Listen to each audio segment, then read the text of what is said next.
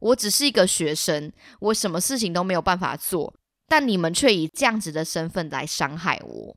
哇，我觉得我此话讲的真重啊，真的非常重啊。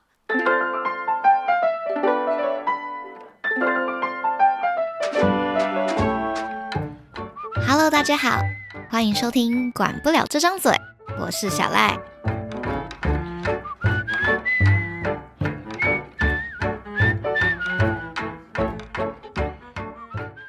大家好，欢迎回来。其实今天这一集应该算是一个意料之外的主题。我呢，其实在我的手机里面有一个备忘录，我的备忘录呢都在写着说，哎，我哪些主题是我可以讲的，所以我会把一些我想到的故事呢，想办法以一个很有逻辑的方式编排在可能某一个特定的种类当中。也就是说，可能 A 故事跟 B 故事，我觉得他们什么样的共通点，我就把他们排在一类。反正我想要什么呢，我就先把它用下来。之后要等到要录 Podcast 的时候呢，就会想办法用一个重新的编排方式，把它们组装在一起，然后变成一个符合主题的一集节目。好，但我觉得这次的主题呢，非常的特别。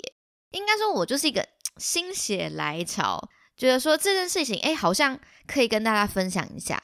甚至在我的 rundown 里面，就是我的 podcast 的主题里面，没有没有出现过这个故事在里面。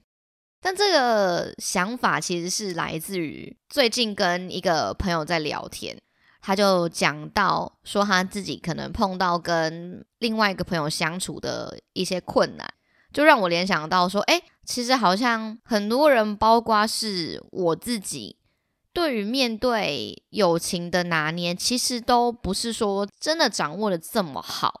毕竟我之前也跟大家确实提到，说我就是有遇过我的感情滑铁卢跟我的友情滑铁卢，所以今天就跟大家分享一些友情的滑铁卢的故事。怎么办？我可能没有办法保证说我这一集会讲的多快乐，你知道吗？拜托，谁在滑铁卢当中？在友情的滑铁卢当中，可以很快乐的，好像没有办法嘛。但我尽量以一些比较欢愉的方式来跟大家分享。说到友情这件事情呢，我觉得应该是还蛮多人的难关嘛，或者是其实对我来说，我不知道我的体质关系嘛，从小到大都招忌。哎，我是说招人嫉妒。我怕有人误会，我要先讲清楚，招人嫉妒。我跟你讲，我就连哦，最近在看我的手相，哎，对，因为我个人是蛮喜欢看一些玄学手相的东西哦。有一个纹路叫做，好像是叫做人缘纹吧，就是在讲说你是不是一个有人缘的人。啊，好像在你的手侧边，如果你有几条的话，就代表说你的人缘是比较好的。哇靠！我一把我手拿出来看，一条都没有哎，所以我可能就是从小到大没有那么的招人喜欢之类的吧，就莫莫名的在友情的这个领域当中当中吃了很多次亏。因为我国中其实是遭到霸凌长大的，那霸凌的故事又比较长了。但总而言之，我必须要说，它其实带给我的人格形塑有个很大很大的改变，就让我变得比较有防备心，应该是一种比较自我保卫的机制。高中的时候，我其实已经不是这么喜欢放开心胸跟人家交往，或者是跟人家交流，所以会特定好的就是这就那几个人。应该在前几集的 podcast 当中，其实有跟大家讨论到，在我一个已经这么自我防卫的状况之下，其实要能够走到我的内心是非常非常不容易的，你知道吗？你必须要像洋葱一样一层一层的剥开我的心，你才会发现我其实到底是一个怎么样子的人。我觉得，呃，某一种程度来讲，我觉得我算是一个刺猬型的人嘛，就是我防备心很重。你不要想要靠近我。那如果如果你说你要靠近我的话，我其实会有一个营业模式的启动，就会至少让自己不要这么容易的受到伤害。不知道大家有没有理解这个意思？就是所谓的营业模式。这样，在高中的生活当中，其实有很大一部分很重要，占了很大的一个比重，是所谓的补习班。我从可能国三开始有补习，然后到了高中也一路上都是在补习。或多或少还是应该要认识一些人，你才比较好过得下去嘛。不然就是每次都送去不知道是什么什么呃苦行僧修炼营，然后就是一直在里面就是看书，好像也不太对，还是总是要有一点你知道小朋友嘛，还是要有一点青春的故事啊，还是要有一些你知道稍微可以放松的时间。我在那个补习班呢，就有一个特别特别好的一个女生朋友，跟我特别的要好。这个事情的转折，哈，你知道这个《后宫甄嬛传》的转折，就始源于到了高三的时候吧。那时候已经准备要考学测了，一切就开始荒腔走板。我们那个补习班呢，来来了一个数学的解题老师。看，你绝对没有想到这个剧情到底有多傻狗血。我说数学解题老师，大家是不是已经有猜到，心里有谱，说到底会发生什么事？青春期高中的女生，新来的数学老师。看这个，这个要当自己的 节目名称吧。大家也知道，其实我的高中数学不是很好。那个女生呢，也蛮喜欢去问一些数学问题的，所以我们两个其实都对那个数学老师算是有一个一定程度的认识，就对了。我有发现说，其实那个女生，就是我那个女生朋友，嗯，特别喜欢那个数学老师，她时不时就会去问问题。我不知道那个时候是不是青春期的少女呢？对于学长。大哥哥类型的理工男生没有抵抗力，完 的完了完了，此话一出，是不是会带来不少轰动？所以他就很常会去问问题，也很常会黏在那个数学老师的旁边。我呢，对于这个数学老师没有什么其他的想法，我只是就把他当成老师。然后我数学很差，所以我就问他问题。有一次呢，那个数学解题老师就不知道怎么样。可能问了我的手机的联络方式，对，听到这边感觉超级奇怪，超级迷途。但我那时候没有想这么多，他可能是想说，哎，如果有一些其他呃课后，如果有一些想要问数学问题的话，就可以直接传讯息问他。呃，我没有我没有在补习班，或者是他没有上班的时候，一样可以帮我解答。我的印象当中可能是这样子，不然我有可能这么傻的就把我的联络资讯给其他人吗？应该不太可能吧。所以我就给了那个数学老师我的联络资讯。我们也没有什么特别在讲话。有一次呢，嗯，我记得呢，他就问了我说要不要出来，可能去什么咖啡厅一趟，他就可以专程当成我的数学家教，然后把我约出去。这件事情我觉得有点奇怪，我就觉得有一点点的怪怪的。虽然说，就我平常也算是一个属于恋爱脑的家伙，但是我对于这一部分的警觉还是有的。因为我对这老师没有任何一点兴趣，再加上他是一个哥哥的年纪，以及我是一个才正准备要上大学的一个女生，所以我就觉得这个有点不太妥。这件事情呢，我有跟这个女生说，就是我觉得这个数学老师好像对我有不一样的意图，那我觉得不是很喜欢。呃，他可能也是跟我说，哦，那你就跟他保持点距离呀。我也觉得这个数学老师好像有点怪怪的，等等之类的。隔了没多久，我又去补习班了嘛，对不对？我就被那个补习班哦的主任，也就是很上面、很上面的一个职位的人，叫到小房间，叫到办公室。我就充满了疑惑，想说为什么要把我叫到办公室呢？然后他劈头就问了说。你是不是跟那个数学老师有在约会？哈，我充满了疑惑，然后以及震惊。我想说，什么东西？这这是这个是什么意思？然后他就说，你知道补习班有明明文禁止解题老师，就是职员跟学生发生这种呃，除了学习之外的情愫。所以，如果你这样子的话，我可能之后就没有办法让你来到补习班上课。我就想说，喂喂喂，what？这跟我有什么关系呢？我明明就没有对那个老师有做出什么特别的举动，然后居然被解读成是好像我跟他有发展出一段超乎师生之间的关系，这不对吧？我当下其实很紧张，因为我觉得有点被误会了。我我就说，这这件事情不是这样子啊，就是我有手机的简讯嘛，我可以拿出来作证嘛。我说我我可以直接拿给你们看，我跟他之间根本就没有什么，就是他可能想约我出去，可是我一直都是拒绝的，我没有跟他有其他额外的互动。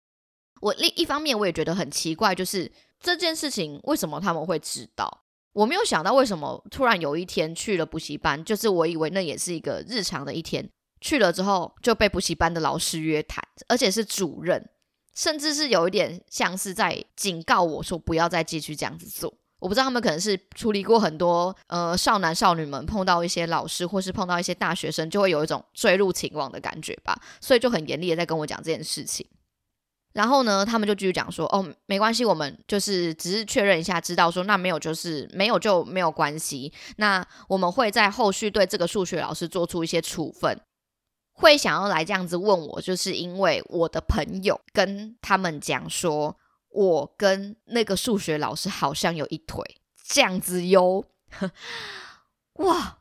我当下我真的大超级晴天霹雳，因为老师们其实都知道说我跟那个女生很好，就是因为那个女生呢跟他们讲了这样子类似的话，所以他们就信以为真，觉得这件事情是真的。你就你你就是你可以想象说，假设今天有一个你最好的闺蜜好了，你最好的朋友，时时刻刻都跟你黏在一起，突然有一天呢，他去跟了跟你不是这么了解。这么熟识的人讲说关于你的事情，那大家应该会不假思索、不疑有他的相信这个人说的话。当下场景大概就是这样，只是因为这件事情关乎到学生跟老师之间的，你知道这种分界，所以他们就决定要把我本人抓过去对质。我当下听到之后，我当然是非常的震惊，就是我这么相信你，跟你讲了这件事情。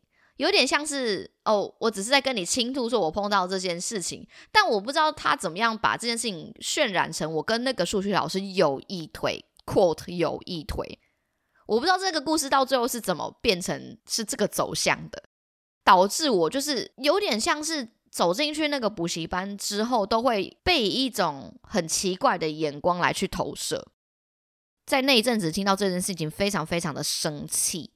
因为我觉得我已经这么努力的在保护我自己，而我现在选择了一个我以为我可以相信他的人，甚至也确实跟他好了蛮久一段时间了，结果居然在高中生涯青春的最后碰到了这样子又再度被背叛的故事。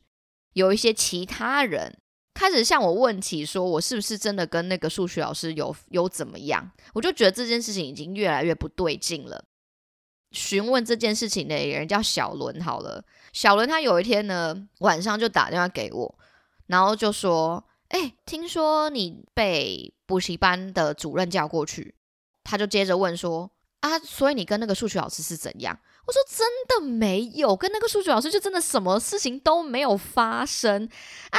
到底这件事情是怎么传出去的？而且包括为什么你们也都知道这件事情？”他说：“哦。”嗯，我偷偷跟你说，其实就是那个女生跟我们说的，但是她有叫我们说不要把这件事情跟你说，因为她觉得你其实是想要把这个关系隐藏好，不想让这么多人知道，所以就是请我们知道的人不要再跟你讲。哇哇，什么意思？所以原来在我不知道的世界，这故事已经演变成这样子了吗？除了补习班老师知道之外，连身边的那些补习班的朋友们也都知道这件事情，而且理解的状况也是我想要跟这个数学老师怎么样，只是不想把这件事情公开出来而已嘛。我真是小小时候对于人性的人性的这种相信已经荡到一个谷底了，我已经不知道能相信什么了。然后呢，我就说：“你确定是那个女生跟你们说的吗？”那他就说：“我很确定，我很确定，就是那个女生跟我们说。”OK，好，我现在知道了啊！我这个人就是一个忍忍不下人家误会我这口气，所以我当然就是去跟那个女生对质说。你有没有把我跟你说的数学老师这件事情跟其他人讲？那他当然一开始就是矢口否认，说嗯，什么事情？我不知道你在说什么。诶，他真的讲话声音就这样子。嗯，我不知道。诶，就是我上次跟你讲说数学老师，我不是觉得他有点怪怪的这件事情吗？你有跟任何人讲过吗？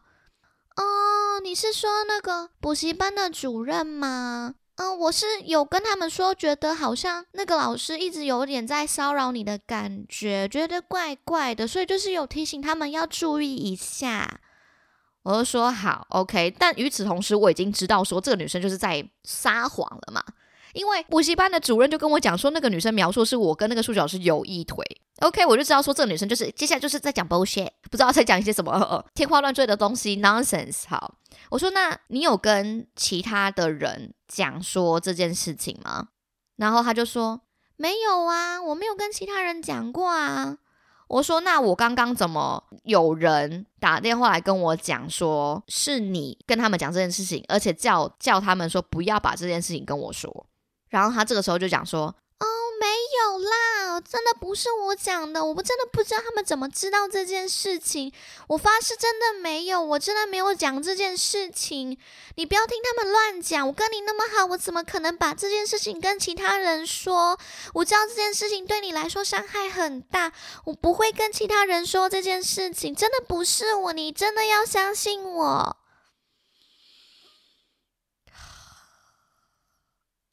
我心里就在想说，干啊，不是你是谁？我只有跟你讲过这件事情啊，不是你是怎样？他们是怎样？关洛音哦。我我现在心里回想这件事情，会觉得我才可以笑得出来，但当下我真的非常非常非常之生气，因为我后来去补习班嘛，我一直收到一种大家很奇怪的眼神在看我。有一天呢，就找到就找到一个机会，有另外一个数学老师。我就跟那个数学老师说，我想要请问一下，你们有没有听过这件事情？然后他可能也觉得我当下就是很认真在问这件事情，然后所以他们就说有，他们都有听过。我听到这里，我就火力压起来，啪，理智线直接断大断裂。我就手机就是偷偷开了录音，我不知道这件事情这这件事情合不合理，但是我当下有一种我要录音来自保的感觉，我就手机开始录音，然后我就问这件事情，我说你们都有听过这件事情，那。请问是谁跟你们说的？然后他就说：“哦，是那个一直都跟我很好的女生来去跟他们讲的。看他真的是大嘴巴，我的天哪，他真是非得要把身边可以碰到的人都讲一轮呢。”我说：“那既然你们都知道这件事情，然后为什么没有一个人来向我关心，或者是来知道说到底实际上真实的样子是怎么样？”为什么你们要继续让这件事情变成老师们之间的耳语？没有任何一个人有来关心过我本人的情绪也好，或者是事情的真相也好。我说这件事情听起来不觉得就是一个很荒唐的事情吗？然后那个老师又说，对他们也觉得这件事情听起来很夸张。我说，对他竟然都是一个这么不符合常理的事情了，为什么没有人会去质疑这件事情的真假？他就说，因为那个女生平常跟我很好，所以他们就觉得她讲的应该是真的。看我真的是超级超级大抓狂。身为一个高中学生的我，我当然是很有，你知道很冲吗？气焰很重。所以我就是我，我有印象是我当场就对着那个老师，有点像是一个说教式的回复吗？我是不是注定要当老师啊？我还可以说教诶。我说这件事情已经严重的影响到我在这个补习班的形象，或者是声誉也好，甚至可能会影响到我可能再也没有办法到这个补习班。那我现在来了，也被大家以一种异样的眼光来对待，却没有一个没有一个人真的来关心过我这件事情，或是没有真的就这么一个人智者把这个谣言停止。为什么？你不是老师吗？看我真的是几百人，但但是我后来才理解，说其实他们都只是一些大学生、解题老师，他们不见得是真的有学过教育专业，或是真的有教育背景的。所以我当下不知道，我只觉得你身为一个老师，你为人师表，为什么你可以放任这种谣言不断的扩大，甚至是他已经传到我耳里了，已经不是我当初所说的那个故事了。但好像是我是那个补习班最后一个知道这个故事的人，明明是发生在我是我身上的事情，但我却是最后一个知道原来最新的版本是这样。那个老师后来之后，他就就是被我这样子一讲，没有讲话。我只是一个学生，我什么事情都没有办法做，但你们却以这样子的身份来伤害我。哇，我觉得我此话讲的真重啊，真的非常重啊。但是我没有任何的一点情绪上的用字，我觉得就是很认真在提出我的疑问，跟讲出这件事情，跟我认为身为一个老师应该要怎么样。但是我必须要讲哦，那个时候我不知道他们只是一个平凡的大学生。看我想想，如果我是大学生，然后碰到一个高中生跟我讲这件事情，我一定会超级堵拦，我真的会超级不爽。但是我讲的也有道理啊，你不觉得吗？哎，这件事情发生之后，我一次都再也没有去过那个补习班，因为我觉得我在那边容不下自己，所以我后来在那个补习班的回忆都是停留在这种非常非常难过的阶段嘛。我不知道会不会有些人会觉得我有点太小题大做，但我觉得高中时期的我，高中时期的少女，对这件事情是非常非常。呃，非常非常重视的，以及他可能会一样，就是影响到那个时候的我所很重视的一些价值观，好比说对于老师、对于朋友的想法，我对于这个人的信任又再一次的被打到谷底了。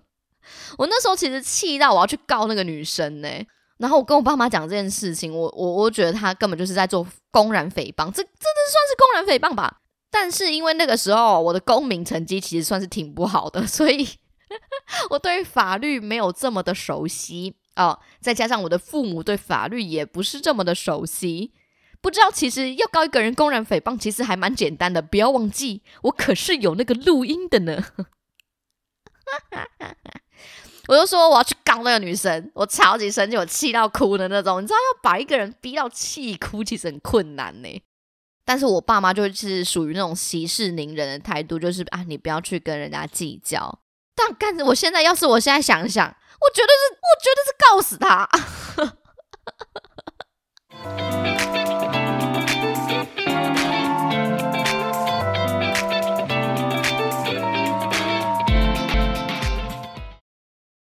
从这件事情之后，我又觉得跟人相处真的是一件很难很难的事情。因为我真的是在全心全意的去相信一段友谊，其实是一件很难的事情。到了大学，我其实有一种我终于可以开始新人生的这种想法。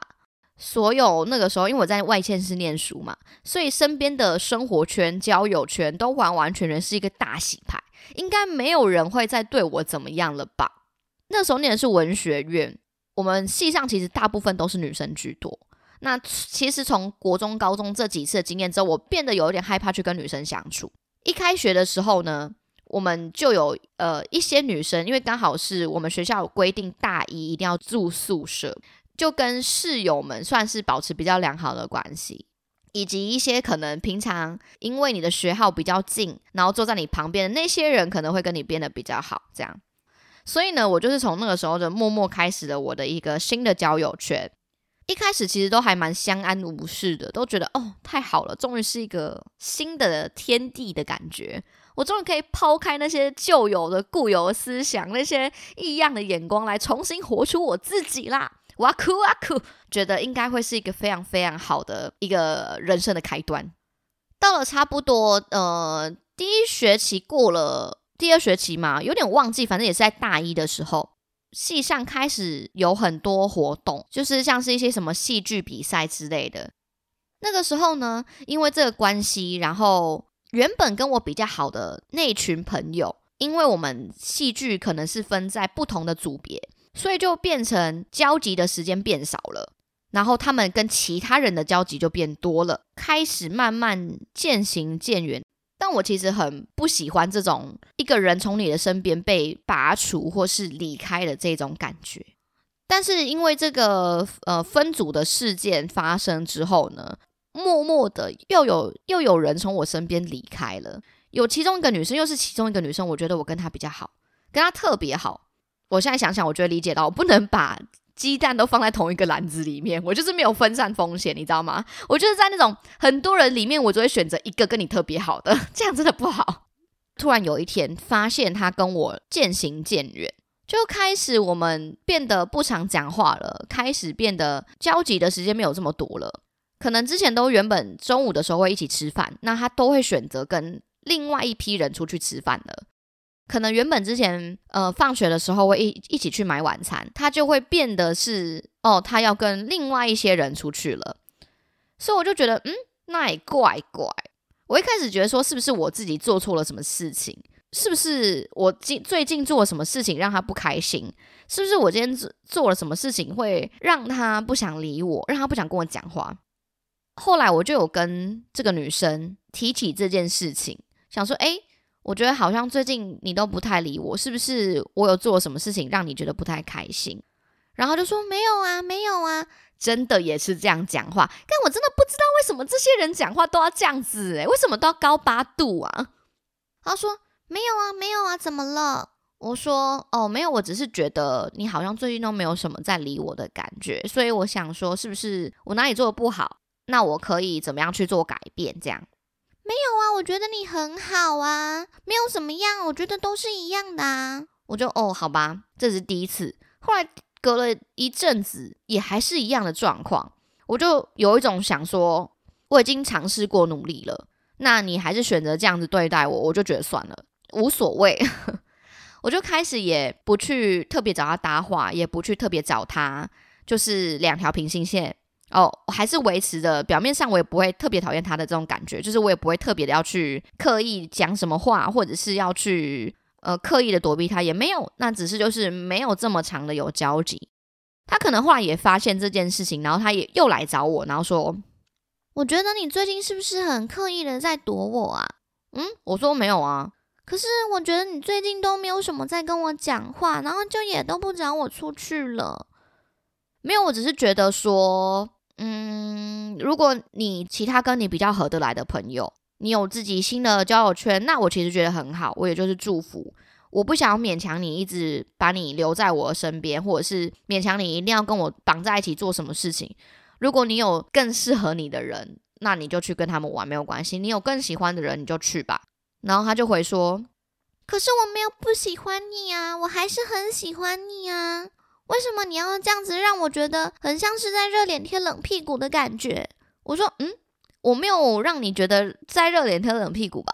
我也没有在做这件事情。如果真的要说的话，我反而觉得我比较像是我努力过了，而我获得了这样子的回应，所以我才选择就让你去，没有关系啊。然后这时候他就说了，我没有说我不喜欢你啊，我觉得我们有什么事情就拿出来讲，不是很好吗？你既然对我有什么不满，就直接跟我说。这件事情就是我们两个讲完就好了，我们讲完就和好了，好不好？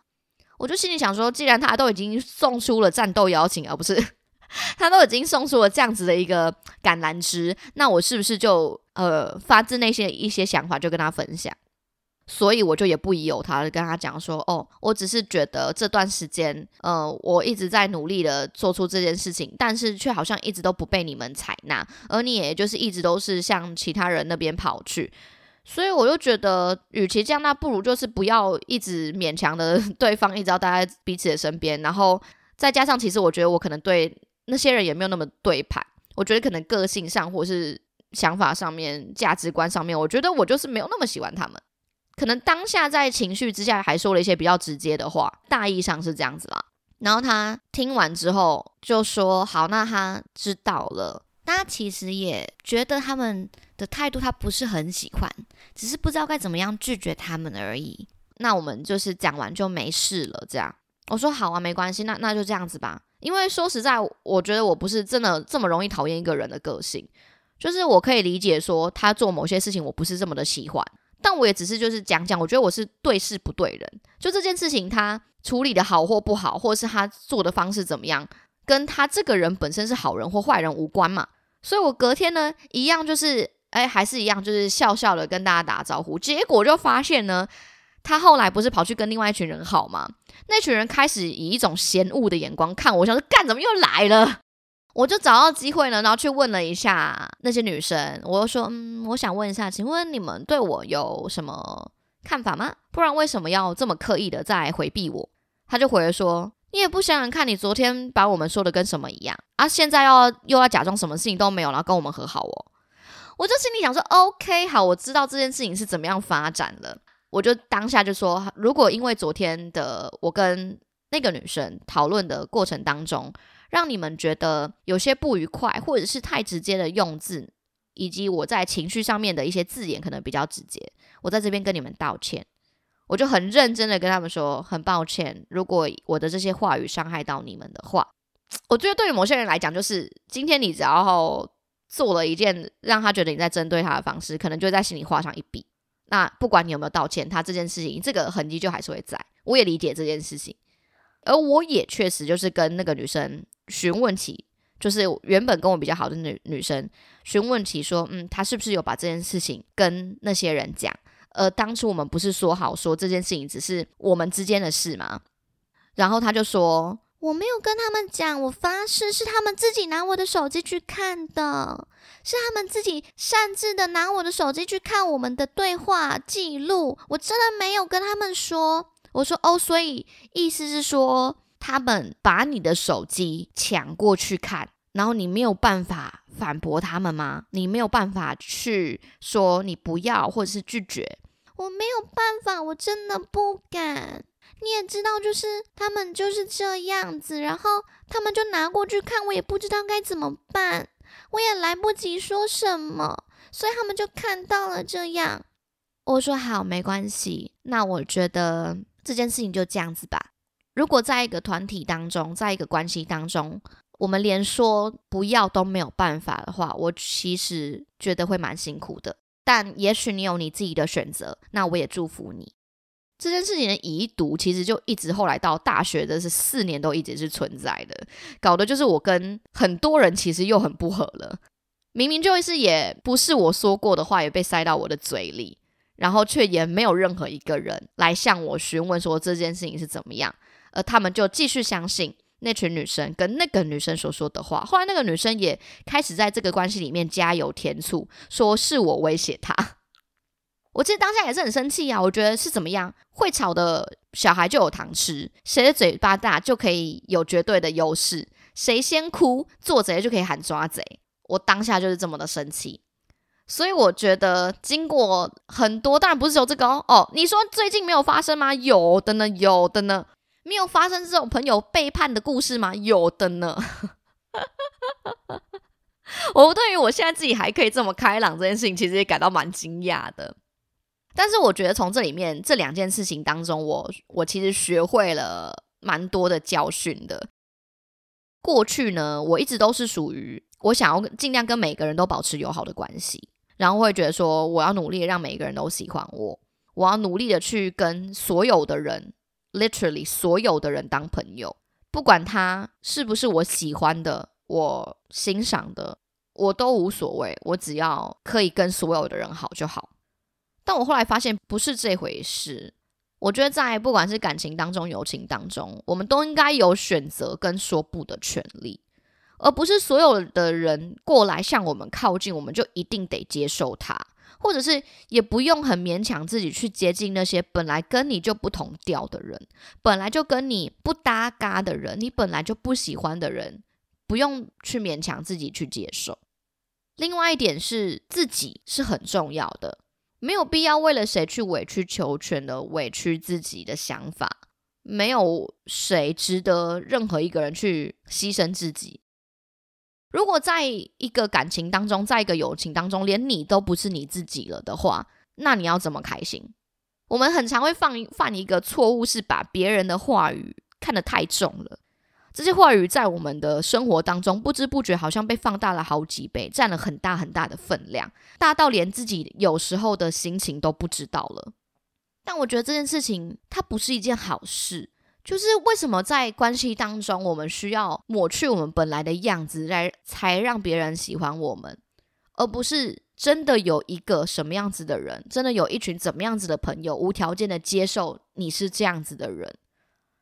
我现在吧，长到现在，对，长到现在，我慢慢开始觉得，我不想要去勉强自己跟那些我本来就不是很想相处的人相处，我也不想要去放大别人所作所为。如果这些事情对我来说没有帮助，在自己的生活圈当中，跟在自己有选择权权的状况之下，选择真的适合你自己的人，以及真的爱你的人。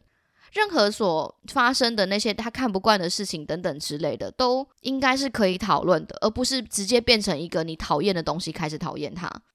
我不知道说这样子会不会有点太抽象了，所以我觉得要改变自己去迎合他人的这种友情不算是友情，无法沟通的友情也不算是友情，友情去勉强自己做什么事情只为了让别人开心的友情也不是友情。我之前一直都以为，只有在谈感情的时候，也真的是爱情的关系的时候，你才有办法去说不适合我们下一个会更好。我后来觉得友情也是，同样也会有不适合你的朋友，你你也可能不是真的这么适合另外一个人，那也不需要去纠结，就应该放彼此一条生路。对，这就是我呃最近跟那个朋友聊聊天的一些有感而发。我觉得一定还有很多想法上面的不足，但是我觉得这是目前我替我自己找到最好的解决方式。你的快乐不应该是建筑在别人的快乐之下，应该是建筑在你自己身上。天呐，会不会太沉重啊？今天这一集，可是我真的是 还好，我一开始就讲说，我觉得今天这集我可能开心不起来，因为这它就是一个很很沉重、很沉重以及非常非常重大的人生当中所带给我的一个，你知道。呃，lessons of life，这是人生的课题呀。好了，希望大家听到这边还听得下去，或者是不要觉得它其实是你知道太严肃，或者是太难过。我相信大家在这个感情的路上，好吧，我祝福大家在感情的路上都顺顺利利，顺利一百分，跟幸运一百分，不要遇到这种事情，或者是建立一个健康的心态去面对不同的人，其实很重要。不要像我这样。不要像我这样子，很很没有安全感的去去想要把所有人都变得喜欢自己。好啦，今天的故事就结束在这边，希望带给大家的还是一些比较好的想法跟正能量，好不好？那我们就一起在交友以及谈感情的路上一起进步吧。好，管不了这张嘴，我们就下次见喽，拜拜。